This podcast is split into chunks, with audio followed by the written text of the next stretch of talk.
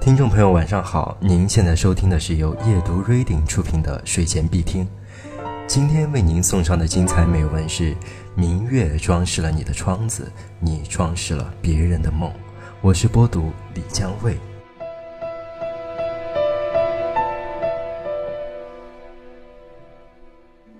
我患有轻微的神经衰弱症，敏锐的听觉习惯了在深夜倾听声音细微的喘息。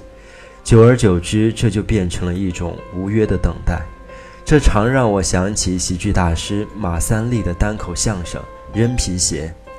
楼下的习惯了等着楼上的扔完两只皮鞋再睡觉，但某天晚上，楼上的扔完一只皮鞋后，忽然意识到这样会影响楼下的睡觉，就把另一只皮鞋轻轻放下。楼下的等来等去，等不到另一只皮鞋落地的声音。怎么也睡不着，最后忍不住跑到楼上去看个究竟。没有经历过失眠的人听到这个幽默，哈哈一笑之后，大概不会体会到深夜的声音对失眠者来说是一种怎样的折磨和煎熬。男的早出晚归，女的一条腿残疾，靠一只拐杖走路，很艰难的样子。儿子住校读书，周末回一次家。虽然是楼上楼下的邻居，我们却极少有碰面的机会。偶尔碰到彼此，也只是相顾一笑，无语。倒是每天晚上十一点，楼上总会准时响起木杖敲击地板的声音，小心的一下一下向阳台移动，缓慢而刻意，不想惊扰他人的声音，让我莫名其妙地产生了一种压抑感，让睡眠神经也跟着烦躁不安起来。随后，楼上阳台上的灯亮了起来，那声音也在阳台上顿住。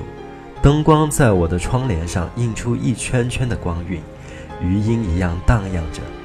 大约五六分钟后，木杖敲击地板的声音再次响起，带着有点急切的味道向房内移动。稍待，楼道里也总会准时响起厚重的脚步声，几乎是同时。两种声音在同一地点顿住了，然后是防盗门打开的声音，随后一切就安静下来，我也开始了我的睡眠。但是今天晚上木杖声在阳台上顿住之后，脚步声却没有按时出现。等不到第二种声音，我开始辗转反侧，一本杂志翻完了，那昏黄的光晕却依然在窗帘上余音一样荡漾着。听觉也依然执着的不肯回来，我关掉台灯，烦躁的翻了几个身，忍不住起身到阳台上看个究竟。这时木杖敲击地板的声音再次响起，且一直持续到楼道里。我站在阳台上，看着楼上的女人走出了楼道口，站在楼前的路上向远处张望。不知过了多久。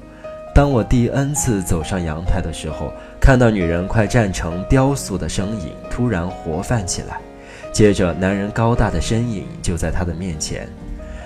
没有意料中的责问，女人无语地接过男人的包。男人边放车边轻声地问：“怎么下来了？”女人轻声地说：“今天晚上回来晚了。”男人走过来接过女人的拐杖。高大的身躯瞬间变成了女人的一副拐杖。公司有一批急活，谁突击完成就奖励一百元，我就加了一会儿班。男人回答：“挣钱也不能不要命啊。”女人嗔怪地说。男人轻笑了，半抱着女人往回走。阳台上的灯光温馨地笼罩着他们彼此依偎的身影，低语的声音渐渐淡了。我站在阳台上。渐渐宁静了的心，盛满了久不清静的温柔，莫名的一首诗就浮上了心头。你站在桥上看风景，看风景的人在桥上看你。明月装饰了你的窗子，你装饰了别人的梦。今夜的声音，会来装饰我的梦吗？听众朋友您好，您现在收听的是睡前必听。睡个好觉，做个美梦，晚安。